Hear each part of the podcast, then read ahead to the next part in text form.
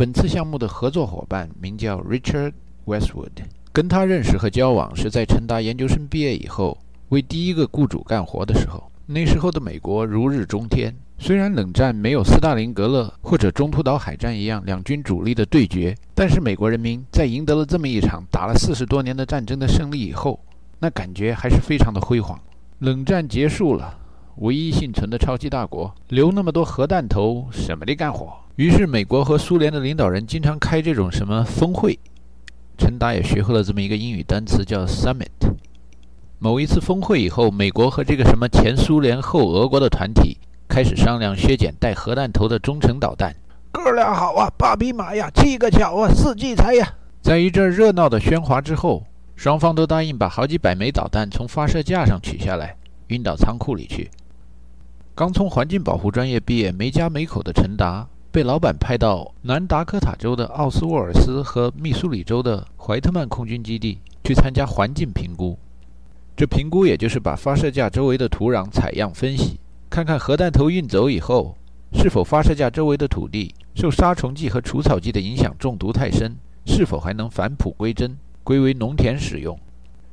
一个个导弹发射场埋在地下的部分看不见，露在地上的部分就跟一个小型的变电所差不多。在一片茫茫的草原中，一条窄窄的石子路。引到一片二十乘二十、四百平方米左右的铁丝网围着的人类给大自然留下的手笔。铁丝网中最显眼的是一个水泥平台，上面好像有一口倒扣着的锅，再加上几根竖着的铁杆。平台的周围是一层碎石头粒儿，里边夹着短短的被农药控制的杂草。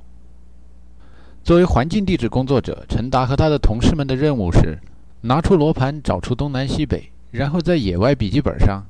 画上个箭头，指向北方，再记录岩石、土壤、植被的情况，再画几张示意图，标明水流的方向，最后照几张照片，然后开始干体力活。这体力活包括拿着像做蜂窝煤一样的小钢桶，再加上一个花园里种花的小铁锹，装模作样的挖点土，放到玻璃瓶子里，标上年月日、采样人，收到野餐用的小冰柜里，填几张表，准备拿到实验室去化验。这么一项意义重大的为世界敲响和平钟声的拆卸核弹头的任务，自然招来了不少旁观者和领导同志们的重视。每一个采样小组配备两名非军方的环境工作人员，诸如陈达和他同一公司的同事们，两名空军战士作为向导，再加上一名工兵军团的工程师。最逗的是，不知道从哪儿还冒出了一批高级军官，再加上一批高级民主人士，往来穿梭视察工作。好像陈达小时候在中国见到的爱国卫生运动大扫除工作检查团，当领导同志们来到采样现场的时候，就会出现一二十个人看着一两个人，把一小勺小勺的土壤放进一个个酱油瓶大小的玻璃容器中。这一片抓革命促生产的景象，简直使周围的核弹头都感到温暖。领导们既然没事儿，就得跟大家显摆显摆美国式的幽默，这叫水平。谁开的玩笑，不管好笑不好笑，能引起更多的人发笑，这人的军衔就一定高。陪着这些军方代表的，还有陈达他们公司总部派来的非军方代表，一个个也不甘落后。一个叫 Paul Thompson 的老技术员，满脸堆笑的在那儿说：“哎，留神了，留神了！你们采样的怎么那土里怎么有只蚯蚓啊？该死的蚯蚓！本来这导弹是瞄准俄国的。”现在因为这只虫可能就打到中国去了。说完这话以后，他自毁失言，仿佛觉得要引起世界大战，于是又跑到陈达跟前去说：“对不起，David。”陈达说：“没关系，你不就是在开玩笑吗？”心里想：这美国的土拨鼠也很可怜，把心里想说的话说出来了，可是为了虚伪的旧礼教，还是得去立块牌子：“此地无银三百两，邻人阿二不曾偷。”你从美国来，我从中国来，你激怒了我，也挑不起世界大战呢。明明是个小老百姓，还以为自己有多大能量，能挑起国际争端。看来这世界上乔石抓人也不抓你的那种人，也真是分布太普遍了。另一个给陈达留下深刻印象的检查团成员叫 Richard Westwood，他从人群中脱颖而出，邀过采样者手中的小勺子，把玩把玩，比划比划。喏，这样，这样，这样，知道了吧？应该这样。旁边的摄影师咔嚓咔嚓咔嚓咔嚓，一口气摄下了一连串的照片，准备在发表的时候在旁边标上注脚。老工人 Richard Westwood 耐心地指导青年科学工作者苦练土壤标本采集基本功。后来，这个 Richard 仿佛感觉在这么没有技术性的动作上指手画脚，是有点侮辱陈达的人格，于是又拿出了人性中虚伪的一面。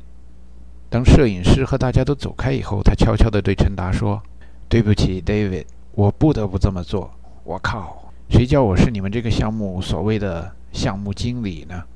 有的时候我也得装装样子，不是？陈达听见他那么诚恳的交心，于是也想给他来两句江湖上的客套。可是自己英语水平不高，不知道怎么回答，竟用出了办公室常用的官腔，说：“Oh, that's all right. Please feel free to。”想不出后面的单词，于是他就用两个手着急的比划。Westwood 老练地接过话头说：“Please feel free to point out things. All right。”这段对话好像一个年轻人紧张地说：“请领导多多指指指。”老练的领导说：“请领导多多指教。”你小子行啊！这领导跟小同志逗逗乐以后，又去追那一群更多领导的检查团去了。在检查团离开以后，亲近的导弹发射架边又只剩下五个人。两个年轻的空军战士在一旁漫不经意地聊天儿，时不时地捡起小石头子儿。扔过来，扔过去。有空的时候，他们瞟过来一眼，看看这些不穿军装的人都在干什么。这是首长交给他们的任务。不穿军装的人中有一个工兵军团的干部，在野外笔记本上认真地记着什么。另外两个人就是陈达和他的同事，叫 Mark Rambo。Rambo 这种姓，翻译成中文就是兰博，就像那史泰龙演过的电影《第一滴血》里边兰博一样。不过那位兰博是个满身疙瘩肉的特种兵，而眼前这位兰博是个糟老头子。不，其实严格的说，是一个刚离了婚、两眼无神的中年男人。看着眼前这么一位毫无英雄本色的兰博，陈达便想起自己年轻时学英语的一个误区，而感到可笑。有的英语歌是用女孩子的名字命名的，比如 “Oh Carol, I'm but a fool, darling, I love you, though you treat me cruel。”这首歌叫《Carol》，后来让香港人追上这英语文化，于是就有了 Linda Linda Linda Linda，好吧好吧有酒。这首歌叫《Linda》，可是后来想一想，在没在平凡的生活中见到兰博、琳达或者卡罗之前，光是看看电影或者听听歌，这些名字经常使人想起美好的图像。可那些图像中的帅哥美女，很有可能在现实生活中变成了老头、傻女、肥婆，差他个十万八千里。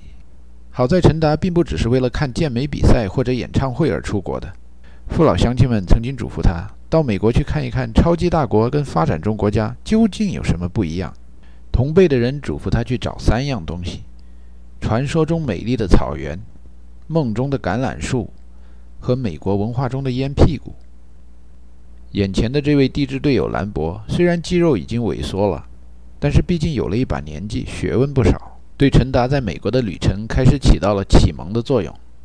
当两个人驾着车从一个导弹发射场驶向另一个导弹发射场的时候，陈达问他：“哎，老兄，你说埋在这地下的中程导弹为什么要叫 Minuteman？”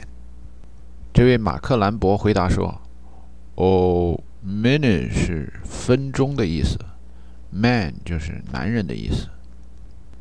在美国革命的时候，在莱克星顿那附近有一批民兵，他们按故事上说应该是几分钟之内就能集合完毕，所以他们把自己叫做 “Mini Man”。如果你今天到马萨诸塞州，你还会看到好多商店、学校的运动队，还有地名都是以这种 “Mini Man” 命名的。我估计这些导弹也就跟那些篮球队、橄榄球队一样，沿用那群民兵的名字，继承革命先辈的光荣传统。后来陈达了解到，Miniman 的另一层意思是招之即来、快速反应。由于冷战中期世界形势比较恶劣，美国军方把政策从 Mutual Deterrence 转为 Mutual Destruction，相互威慑转为同归于尽。所以需要像 Miniman 一样的快速反应速度，才能真正做到同归于尽。否则被别人核打击了一下，自己核不了别人，那不就白给了吗？在学习了莱克辛顿的枪声，了解了 Paul Riviera、Concord、English are coming 等等说法以后，陈达开始向兰博老兄讨教美国历任总统。先给这位马克·兰博塞了个马屁。Mark，你这么有文化，看来你一定记得美国历任总统吧？不出所料，他果然记得：George Washington、John Adams、Thomas Jefferson、James Madison、James Monroe、John Quincy Adams。陈达就跟着记下了那么多，后面的记忆就不是连续的了。George Washington 是美国的开国总统，John Adams 和 Thomas Jefferson。在美国革命的时候，写了很多文章。Jefferson 起草了独立宣言。这两位凭着坚强的意志，活到了同年同月同日死，而且是去世在一个美国国庆节的七月四号。James Madison 是美国宪法的重要作者。James Monroe 提出过所谓“美洲是美洲人的美洲”，中文历史书上翻译成“门诺宣言”。但是 James Monroe 跟 Marilyn Monroe 玛丽莲·梦露其实是同一个姓，他们五百年前是一家。不知道为什么没有人把《门洛宣言》翻译成《梦露宣言》。第六任总统 John Quincy Adams 是第二任总统 John Adams 的儿子。前几任美国总统按照惯例经常是后一位给前一位做国务卿，然后做总统。马克兰博一口气给陈达从华盛顿讲到克林顿，中间只打了几个停顿。陈达这次是打心里真正的佩服，说：“你记得这么全不容易吧？”啊，没什么，我小时候背过。以后你孩子上学了，你自然而然会跟着记的。停了一会儿，兰博老兄问陈达：“你是从俄亥俄来的吧？”俄亥俄产生了美国历史上最多的总统，可是都是一些被人遗忘的总统。唯一一个不被人怎么忘掉的是格兰特，就是内战里边那个格兰特将军。可他的那届政府被评为美国历史上最腐败的之一。陈达虽然是一个入乡随俗的人，但是听别人说他是从俄亥俄来的，毕竟觉得有点别扭，于是说：“我不能算俄亥俄来的，我对那儿什么都不了解呢。就好像吧，咱们俩同在这名叫废物回收的母公司工作，你是从双子城的办公室来的，我是从辛辛那提的办公室来的。如果我说你是明尼苏达来的，可能不对吧？你是明尼苏达来的吗？”兰博说。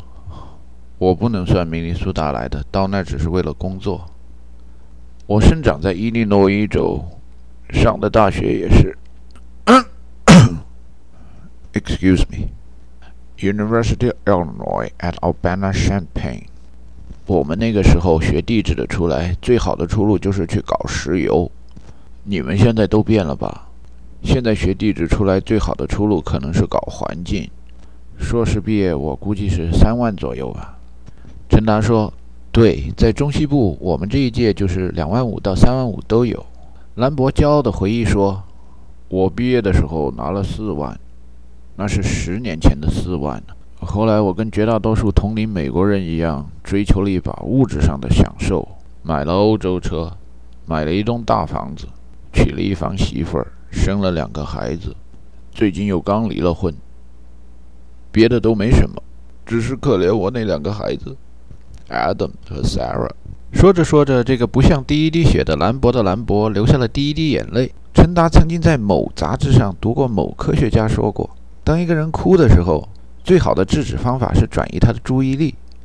于是说：“我告诉你我的家乡吧，它叫贵阳，在中国应该算一个比较小的城市，大概有一百万人口吧。”什什什么？一百万人口还是个比较小的城市。兰博用美国的观念衡量着中国的人口。那你们那附近都有一些什么大城市？我看我听说过没有？陈达想了一想，先问起成都。兰博没听说过。想了一想，又问起重庆，并且提醒他：我刚读过一本小说，叫《A Separate Piece》，里边把它发音为 Chongqing。兰博顺嘴说：“好像有一点印象，不过还是没个概念，这城市到底在哪儿？”跟众多的美国人一样，经过中国的新民主主义革命和社会主义革命以后，美国人早就忘了中国人跟他们在第二次世界大战里边曾经是过盟友，也忘了陪都这样的首善之区。最后，陈达把贵阳定点为一个离上海大概八百到一千英里、离北京一千到一千五百英里的地方。马克兰博才说心里有了一点概念。看来你真是一个从偏远地区来的。我们干这一行的，看来是离不开跟偏远地区打交道了，总得去嘛。于是，在后来的驾车、采样、采样、驾车、驾车、采样、采样、驾车的地质队员的生活中，他们开始把话题转到了地质队员的专业思想。